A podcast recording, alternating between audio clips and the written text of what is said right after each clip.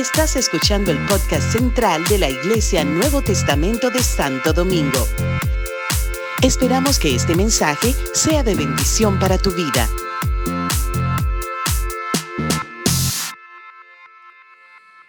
Es para mí un privilegio estar aquí con ustedes en esta mañana y compartirle la palabra del Señor.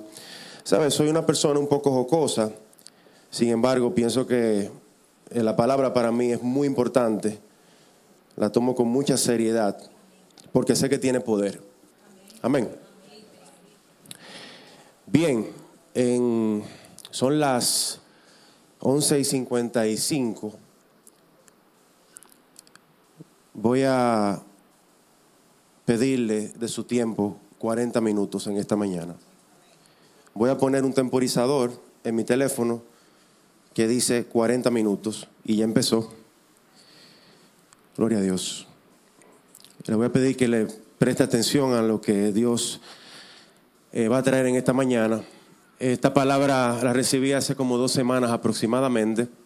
He estado orando por esto. Cuando el pastor me mencionó que íbamos, eh, que iba a compartir la palabra, inmediatamente le dije lo que iba a predicar. Le dije, pastor, voy a hablar de esto. Y es lo que Dios ha estado ministrando en mi vida. Siento que hay una rema del Espíritu en este lugar, en el día de hoy. Todo lo que ha ocurrido hoy en este lugar me confirma esta palabra y, que el Espíritu está aquí con nosotros en este día. Hace unos cuantos meses les prediqué sobre una mujer que eh, está en la Biblia, es la mujer que adora a Jesús. Hoy voy a hablar de otra mujer, así que me asesoro con este libro. Este libro de nuestro hermano pastor Freddy Johnson. Inmediatamente voy a estudiar una mujer, busco este libro. Este libro habla sobre la mujer eh, que voy a hablarles en esta mañana. No sé por qué el Señor pone a hablar de mujer en mi corazón. A diferencia de los hombres, ¿verdad? Las personalidades bíblicas de los hombres. Los hombres en la Biblia hablan de fortaleza, de guerra, de victoria. Sin embargo, en la palabra la mujer habla de delicadeza, de amabilidad, de dulzura. Es como un balance eh, que pone la palabra. Y la, lectura que hicieron mis hermanos eh, Peña al principio eh, va muy acorde con lo que vamos a hablar en esta mañana. Dice, vamos a recibir el bien de Dios, pero ¿y el mal de Dios? Las pruebas de Dios. ¿No la vamos a recibir? ¿No la vamos a aceptar? Dice la palabra en Proverbios 3, versículo 5. Confía en el Señor con todo tu corazón, no dependas de tu propio entendimiento, busca su voluntad en todo lo que hagas y Él te mostrará cuál camino tomar.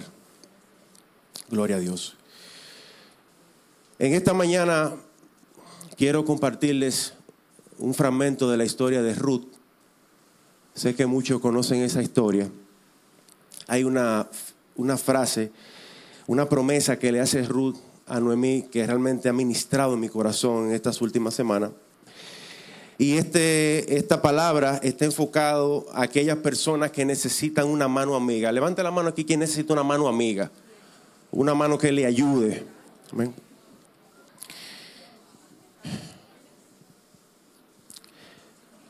¿Verdad? Y posiblemente ustedes dicen, yo necesito una mano, una mano de ayuda, necesito la mano de Dios. Sin embargo, yo me refiero, ¿quién necesita una mano, ayuda de alguien humano, de un ser humano? Yo necesito a veces que alguien me ayude. Esta palabra está enfocada para aquellas personas que Dios las está llamando a ser una mano amiga. Levante la mano aquí, ¿quién puede ser una mano amiga para otra persona? Amén. Gloria a Dios. Esta palabra está enfocada para aquellas personas que necesitan una respuesta de Dios aquellas personas que necesitan un segundo aire, que están desfalleciendo, que están en alguna prueba, que están en alguna situación y necesita otro impulso de Dios. Aquellas personas que se sienten al borde de las situaciones de la vida. La vida puede ser dura, hermano, puede ser muy dura la vida.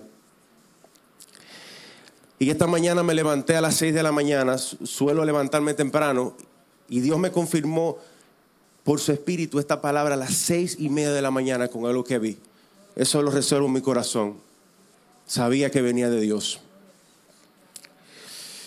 Dice la palabra en Ruth 1, 1 lo siguiente.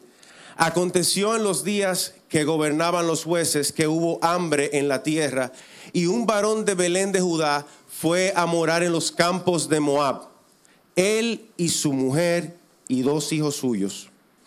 El nombre de aquel varón era Elimelech y el de su mujer Noemí. Y los nombres de sus hijos eran Malón y Kelión, efrateos de Belén de Judá. Llegaron pues a los campos de Moab y se quedaron allí. Aquí vemos una, una situación. Y es importante que nosotros sepamos que en la Biblia esta historia es muy especial, es muy particular. Sobre todo porque cada uno de esos nombres que están ahí tienen un significado. Por ejemplo, Elimelech significa Dios es rey. Noemí significa dulzura, deleite. Malón significa debilitarse o enfermarse y que león significa desperdicio o languidez. Sin embargo, me parece bien interesante el hecho de que este hombre con su familia, estando en el pueblo de Dios, ¿eh?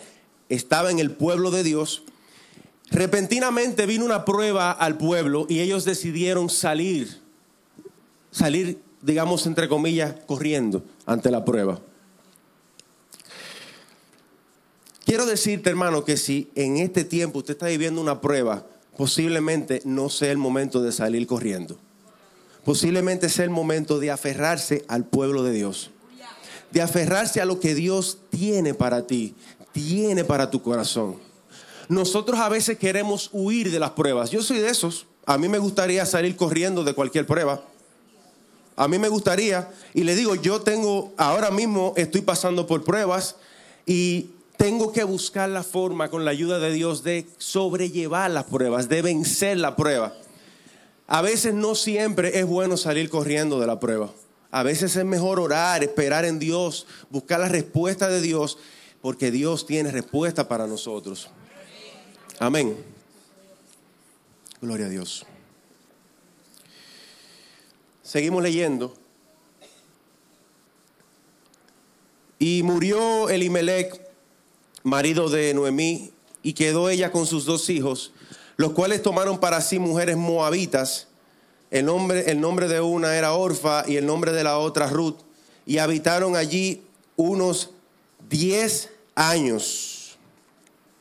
El significado de orfa es servicio cuello, es una persona de dura servicio. El significado de Ruth es eh, posiblemente amigo, amistad, una persona que es amiga. ¿Ok? Luego sigue, seguimos leyendo, las cuales tomaron para sí mujer moabita, el nombre de Orfa. Seguimos leyendo, y murieron también los dos, Malón y Kelión, quedando así la mujer desamparada de sus dos hijos y de su marido. Malas noticias por todas partes. Se van de Judá por malas noticias. Pasan 10 años, ¿verdad? sus hijos se casan, se mueren sus hijos. O sea, un ambiente de malas noticias, constantes malas noticias, malas noticias, malas noticias, malas noticias. Yo no sé ustedes, hermano, pero recientemente estamos escuchando muchas malas noticias muchas malas noticias, informaciones que hasta negativas, o sea, en todo, o sea, en la sociedad, en la política, a veces hasta en la iglesia, personas enfermas, la pastora nos comentaba de personas enfermas, o sea, estamos recibiendo tantas malas noticias a veces.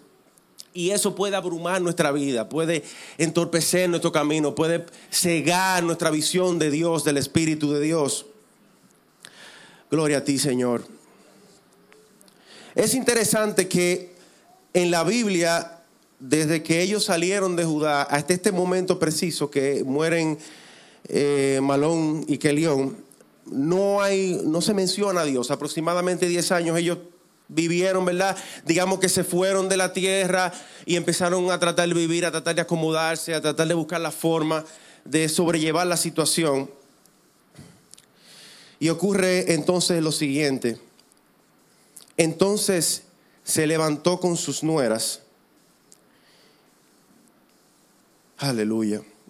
Y regresó de los campos de Moab, porque oyó en el campo de Moab que Jehová había visitado a su pueblo para darles pan. Salió pues del lugar donde había estado y con ella sus dos nueras, y comenzaron a caminar para volverse a la tierra de Judá. Y Noemí dijo a sus dos nueras, andad, volveos cada una a la casa de su madre, Jehová haga con vosotras misericordia como la habéis hecho con los muertos y conmigo. Os conceda Jehová que hayáis descanso cada una en casa de su marido. Luego las besó y ellas alzaron su voz y lloraron. Y le dijeron, ciertamente nosotras iremos contigo a tu pueblo. Y Noemí respondió, volveos hijas mías, ¿para qué habéis de ir conmigo? ¿Tengo yo más hijos en el vientre que puedan ser vuestros maridos? Volveos, hijas mías, e idos, porque ya yo soy vieja para tener marido, y aunque dijese esperanza tengo, y esta noche estuviese con marido, y aún diese a luz hijos, ¿habéis vosotras de esperarlos hasta que fuesen grandes? ¿Habéis de quedaros sin casar por amor a ellos? No, hijas mías, ¿qué mayor amargura tengo yo de vosotras? Yo que vosotras, pues la mano de Jehová ha salido contra mí. Vamos a ver esto. Recuerden que ellos estaban en Moab. Es una tierra que está del otro lado del mar muerto, o sea, con referente a Judá. Estamos hablando aproximadamente de algunos ciento y tantos de kilómetros aproximadamente de distancia. Ellas van, ellas van a empacar, ¿ok? Para irse de Moab. Entonces, ahí me ven un momentito, por favor. Ven, Isabela, vamos a ver. ¿Quién quiere ser Ruth de las dos? ¿Quién quiere ser Ruth? Ah, ok. Gloria a Dios. Bien, yo voy a hacerle Noemí, ¿ok? Recogimos todo nuestro equipaje, ¿verdad? Y nos vamos. Y vamos a caminar, nos vamos caminando. Nos vamos con todos los motetes atrás, ¿verdad que sí? Vamos caminando, caminamos algunos kilómetros, nos paramos aquí. Aquí nos paramos. Yo soy Noemí. Y yo le digo, mis hijas, miren, yo sé que ustedes eh, me quieren acompañar, quieren venir conmigo, eh, pero miren, no hay esperanza para ustedes. O sea, no hay marido, se van a quedar solteras las dos. Sin hijos. Sin yo lo que tengo es amargura. O sea, yo no, no tengo esperanza. ¿Ok? A veces, hermanos, nosotros tenemos proyectos en nuestra vida. Nosotros tenemos algunas cosas que queremos hacer. Presten mucha atención. Hay veces que en el camino nosotros tenemos que detenernos y analizar. Óigase bien, ¿eh? Esto es una, una, una idea que le estoy dando. Vamos caminando, vamos caminando, perdón, vamos caminando y nos detenemos en el camino para evaluar nuestra situación. Y Noemí está evaluando con ellas dos su situación. Noemí dice, wow, pero si yo me llevo a estas mujeres conmigo, estas mujeres lo que van, que van es a sufrir. Siéntese, por favor, gracias. Dele un aplauso a, Rudy a, a Rudy a Orfa, por favor. Gloria a Dios. Recuerde que ellas se estaban preparando, ellas empacaron. O sea, señores, cuando usted hace una mudanza, después que usted empaca todo en un camión, no es verdad que usted, si usted está decidiéndose a mudarse a otro sitio, no es verdad que usted en el medio de la mudanza, usted va a decir, me voy para otro sitio. O sea, otra decisión en medio de una mudanza. Ay, mire hermano, mire, aquí hay gente que necesitaba esa palabra que yo le estoy compartiendo ahora. Hay gente que está empezando proyectos, está tomando decisiones importantes en su vida. Yo no sé cuál es, pero es, es importante que usted medite muy bien lo que va a hacer. Que usted evalúe muy bien lo que va a hacer, porque ellas tenían las dos que tomar una decisión. Dios le había, le, había permitido a ella salir de Moab, ¿verdad? Dios había traído pan al pueblo de Dios y ellas tenían que tomar una decisión y Noemí las detiene en el camino para evaluar su situación. Seguimos leyendo.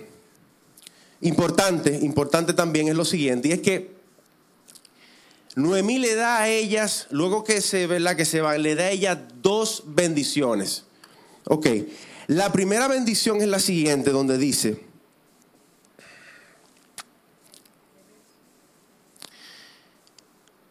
Jehová haga con vosotras misericordia como la habéis hecho con los muertos y conmigo. Oh Padre, tú no vas a hablar ahora. Tú no vas a hablar. Mira, ustedes han visto las guaguas que esas que van para el Cibao. Esa guagua voladora grande. También en la ciudad hay muchas de esas. Esa frase que está ahí se parece a lo siguiente. ¿Usted ha visto esa guagua que dice, Dios te multiplique lo que tú me deseas? Ustedes han visto esa frase, ¿verdad que sí? Dios te multiplique lo que tú me deseas. Yo sé que el ejemplo es jocoso. Víctor se está riendo allá atrás. Dios te multiplique lo que tú me deseas. Porque básicamente eso es lo que está pasando aquí. Ella le está diciendo, Dios tenga misericordia de ustedes como ustedes tuvieron misericordia de nosotros. Ay, hermano, yo espero.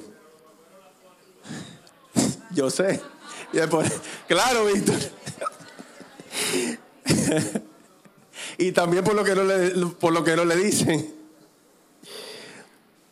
Ay, hermanos, mire, nosotros tenemos que ser con los demás de una forma tal que esa persona cuando diga, Dios tenga misericordia de ti como tú tuviste misericordia de mí, nosotros podamos sentirnos orgullosos. Para la gloria de Dios.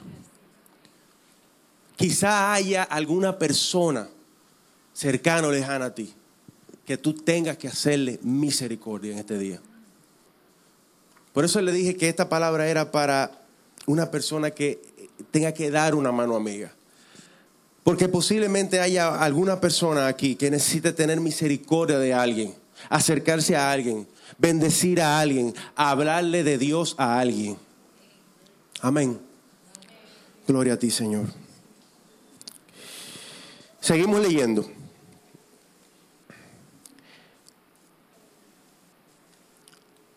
Ellas alzaron otra vez su voz y lloraron, y Orfa besó a su suegra mas Ruth se quedó con ella. Interesante. En esa oración hay mucha información. Primero dice que Orfa besó a su suegra y entonces ella se va y Ruth se queda con su suegra. Muy bien, perfecto. Toma en cuenta que ella le hizo, le dio dos bendiciones. La primera bendición era que tuviera misericordia de ella y la segunda bendición es que Dios que le diera marido. Entonces, como es una bendición, ¿qué ocurre? Sea que, la Biblia no lo dice así, pero sea que se fueran para Moab o se fueran para Judá, ellas iban a recibir un marido porque era una promesa, una bendición. Ok. De Orfa no tengo mucha información, de Ruth sí tengo mucha información. Pero ¿qué llevó a Ruth en ese momento, teniendo esa bendición de que sabía que Dios iba a ser eh, misericordia con ella y que, y que iba a tener esposo nuevamente, ¿qué la llamó a ella a seguir con esta mujer, con este tremendo paquete? Porque es un paquete, mis amados hermanos. Tengo una persona muy cercana que tuvo una situación muy similar a lo que le ocurrió eh, a Noemí. perdió eh, su esposa y a la semana perdió su mamá. Así, bien rápido, bien rápido. Y todo lo que esa persona, toda la amargura, todo el dolor, toda la prueba, toda la situación, que hubiera pasado si yo hubiera hecho esto, yo hubiera, si yo hubiera tomado esta decisión, que hubiera pasado, si hubiera buscado los mejores médicos, que hubiera pasado, si no le hubiera dicho esto, si hubiera hecho aquello, todo ese paquete, Ruth estaba acompañándome a mí con todo ese paquete, con toda esa consolación, con todo ese proceso. Sin embargo, lo que estaba ocurriendo con Ruth iba más allá de lo que ella podía hacer con Noemí. Ella estaba resuelta a conocer el Dios de Noemí. Ya ella conocía el Dios de Moab. De eso vamos a hablar un poco más adelante. Pero ella estaba resuelta a conocer el Dios verdadero. El Dios que le tiene la respuesta a esa situación de Noemí. El, hombre, el Dios que le tiene la respuesta a la situación de ella como viuda. Amén. Gloria a Dios. Seguimos leyendo lo siguiente. Y Noemí dijo, he aquí tu cuñada se ha vuelto a su pueblo y a sus dioses, vuélvete tú tras ella. Respondió Ruth lo siguiente. He aquí tu cuñada se ha vuelto. No me ruegues que te deje, perdón, en el, estamos en el versículo 16. Respondió Ruth, no me ruegues que te deje y me aparte de ti, porque donde quiera que tú fueres, iré yo, donde quiera que vivieres, viviré. Tu pueblo será mi pueblo y tu Dios mi Dios. Donde tú murieres, moriré yo.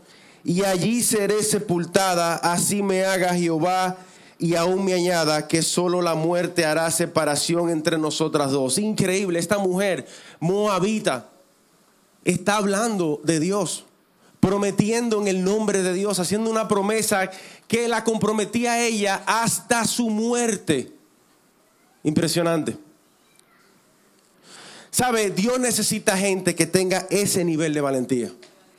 Dios busca gente que tenga esa convicción, ese, ese llamado, esa promesa, donde dice, donde, donde esté tu pueblo, allá ese será mi pueblo, tu Dios será mi Dios, donde tú vivas, yo viviré.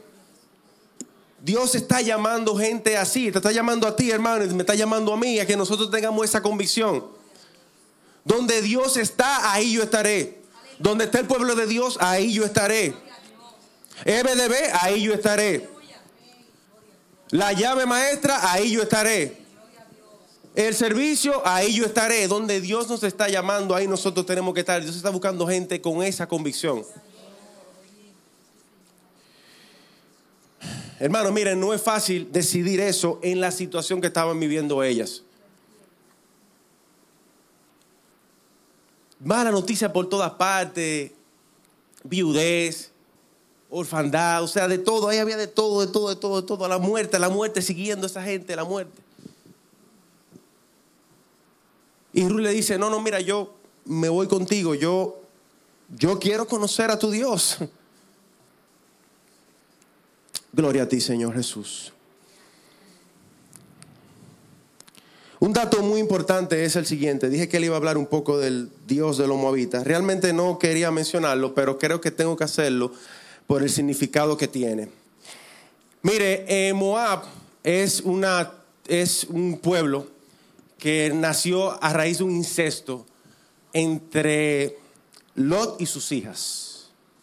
¿Verdad? Muchos de ustedes quizás lo saben eso.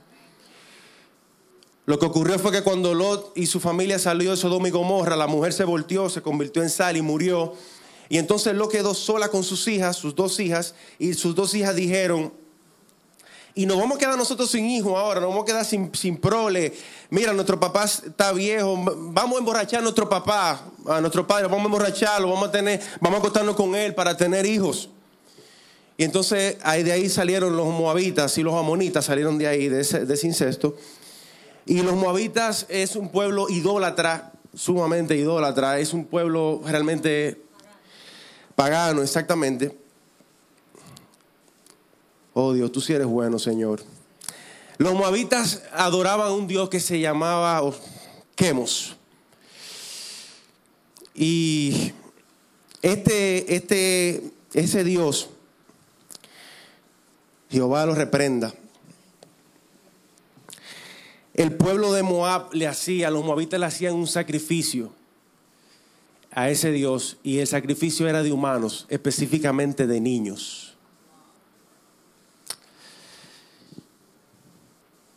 Y yo me pregunto, Dios, ¿qué es lo que tú, qué es lo que tú no quieres decir con eso? ¿Qué es lo que tú no quieres decir con eso a nosotros? Yo no sé si Orfa sabía lo que podía ocurrir si ella iba a Moab de nuevo. Pero sí, Ruth estaba clara que si ella tenía hijos de nuevo, posiblemente iba a tener que sacrificárselo a ese Dios. Ella lo sabía eso y Orfa lo sabía también, porque ese sacrificio, eso, era algo así como nosotros que nos reunimos un culto, eso, eso, era así, o sea, público. Vamos a sacrificar niños ahora. Dios nos libre, Jehová lo reprenda. Y nosotros tenemos que tener cuidado, hermano, porque mire, en las redes sociales, en el internet, en el periódico, revistas, estamos recibiendo mucha información. Sobre todo los jóvenes están recibiendo mucha información y no todo lo que nosotros vemos es 100% real, 100% verídico. A veces lo que una gente hace es que coge una imagen de otro y lo copia y lo pega y lo sigue, y lo sigue enviando, enviando y enviando, enviando. En esta semana recibí una imagen de, un, de una caricatura de una niña eh, ahorcándose, cómo hacer un nudo para ahorcarse. ¿Qué es esto? ¿Qué es esto? Y estas dos mujeres, eh, Ruth y Orfa, vienen de ese tema de toda esa tergiversación de la verdad, toda esta mentira, todo este engaño, eh, la homosexualidad, la orgía, todo, es, todo ese tipo de cosas. Ellas venían con todo eso, con todo ese paquetico ahí.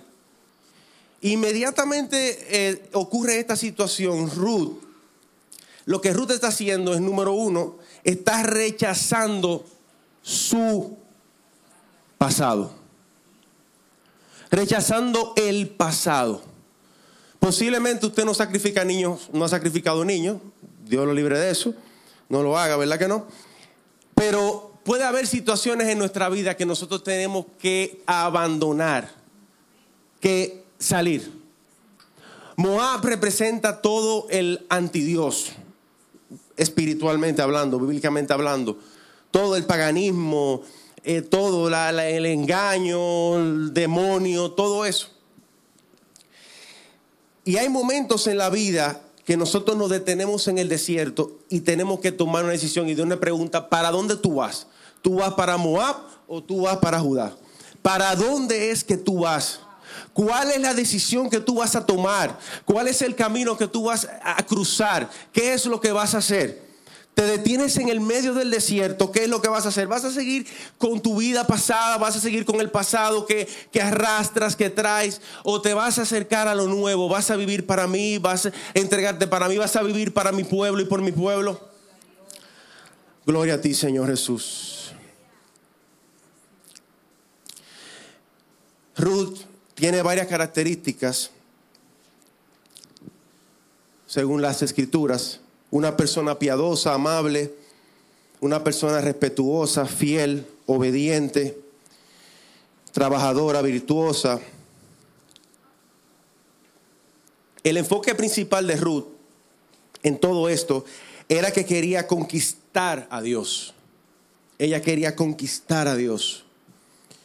Posiblemente durante esos años, la vida de Elimelech y la vida, eh, bueno, la vida de Elimelech no, la vida de Noemí, porque ya Elimelech había muerto, la vida de Noemí había servido de ejemplo para ella conocer a Dios.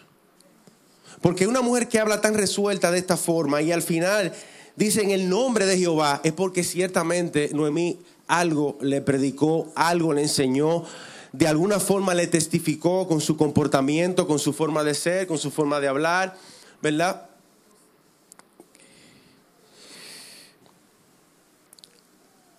Ruth en este episodio particularmente se hace en un tipo de Jesús para Noemí.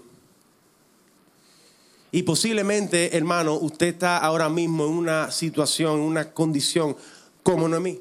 Quizás tú estás pasando por alguna prueba difícil, quizá alguna pérdida de un familiar, quizá un familiar enfermo.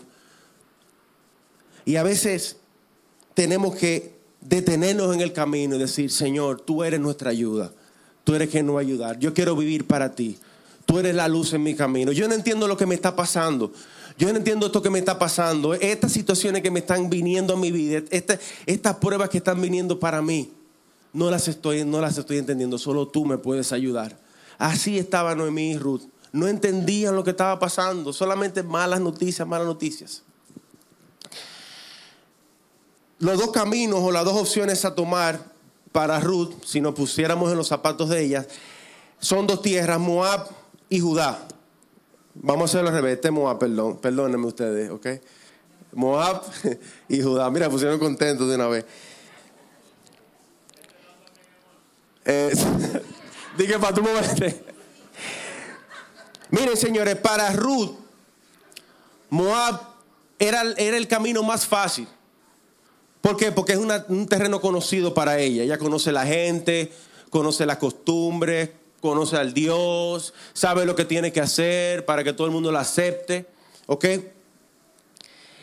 Para Ruth, Judá representa un terreno desconocido.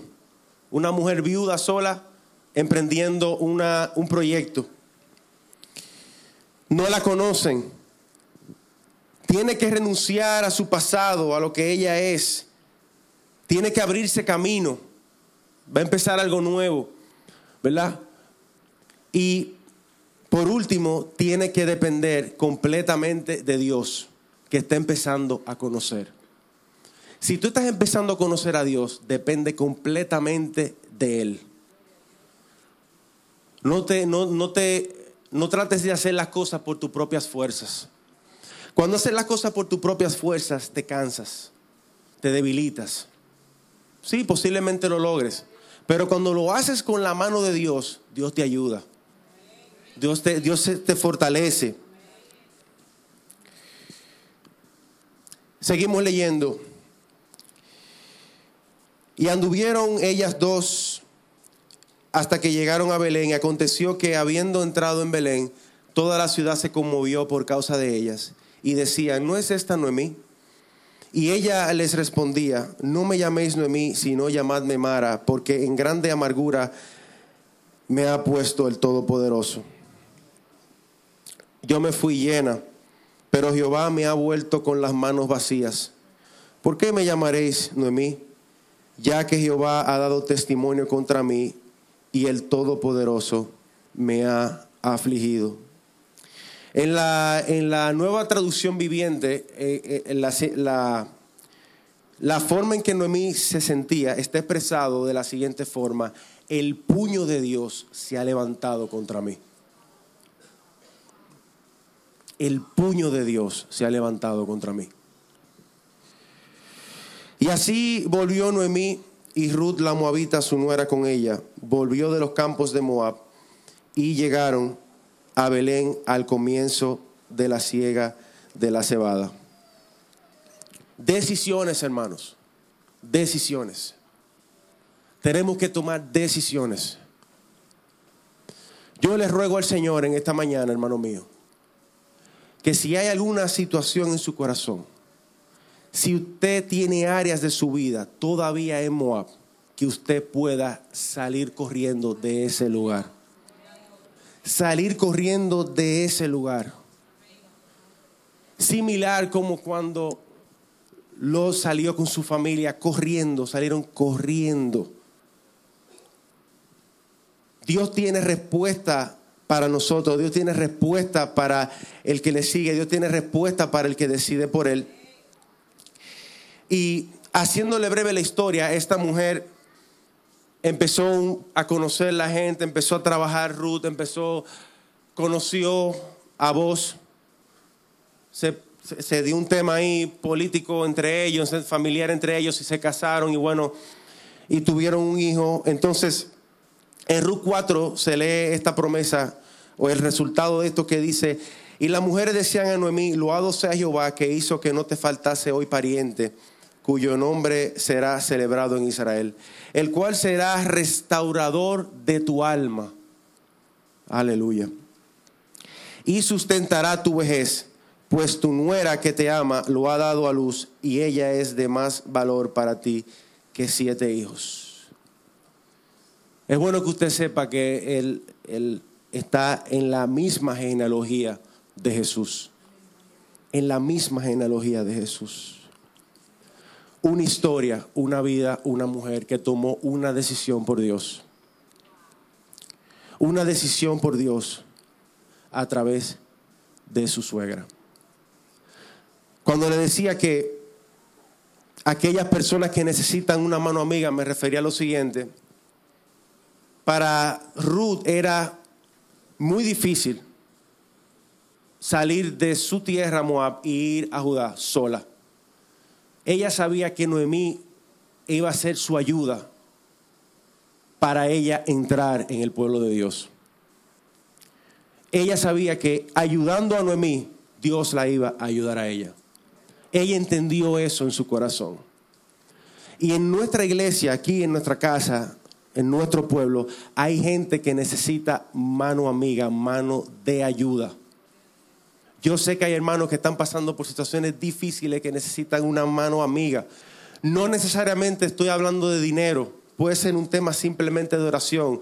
Quizás sea solamente un tema de escuchar a una persona.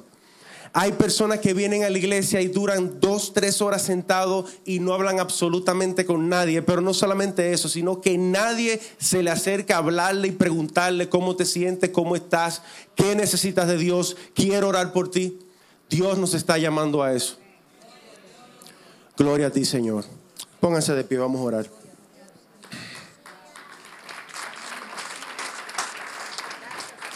Gloria a Dios.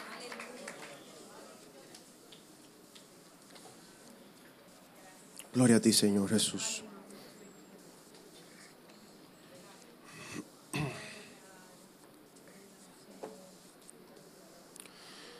Gracias Dios. Gracias Señor por tu palabra, Señor Jesús. Gracias por mis hermanos, Señor. Te honro y te bendigo, Señor Jesús. Gloria a ti, Señor Jesús. Oh Señor Jesús. ¿Cuántos de mis hermanos, Señor, que están pasando situaciones como esta mujer, Señor? Pruebas, Señor. Pruebas difíciles, Señor. Problemas, malas noticias, Señor. Señor, tú eres el restaurador del alma, el restaurador de nuestra vida, Señor. ¿Cuántas personas aquí, Señor, necesitan respuesta de ti, mi Dios? Oh, Señor, mi Dios, Padre. Señor, tú eres nuestra respuesta, Señor. Tú eres el auxilio, Señor, en la tribulación, mi Dios. Y a veces, Señor, nos ocurren cosas así como Noemí, como Ruth, como Orfa, cosas que no entendemos, Señor. A veces no vienen enfermedades, Señor, no vienen pruebas. Señor, no ocurre una situación que lamentamos, Señor. Y todo está, Señor, en tu plan divino, Señor. Que nosotros, Señor, te sigamos a ti, Señor, decidamos por ti, mi Dios. Te honremos a ti, Señor Jesús. Bendito eres, mi Dios. Bendito eres, Señor Jesús. Bendito eres, Señor. Tú eres bueno, Señor. Tú eres bueno, mi Dios. Tú eres bueno, Señor. Gloria a ti, Señor Jesús. Gloria a ti, mi Dios.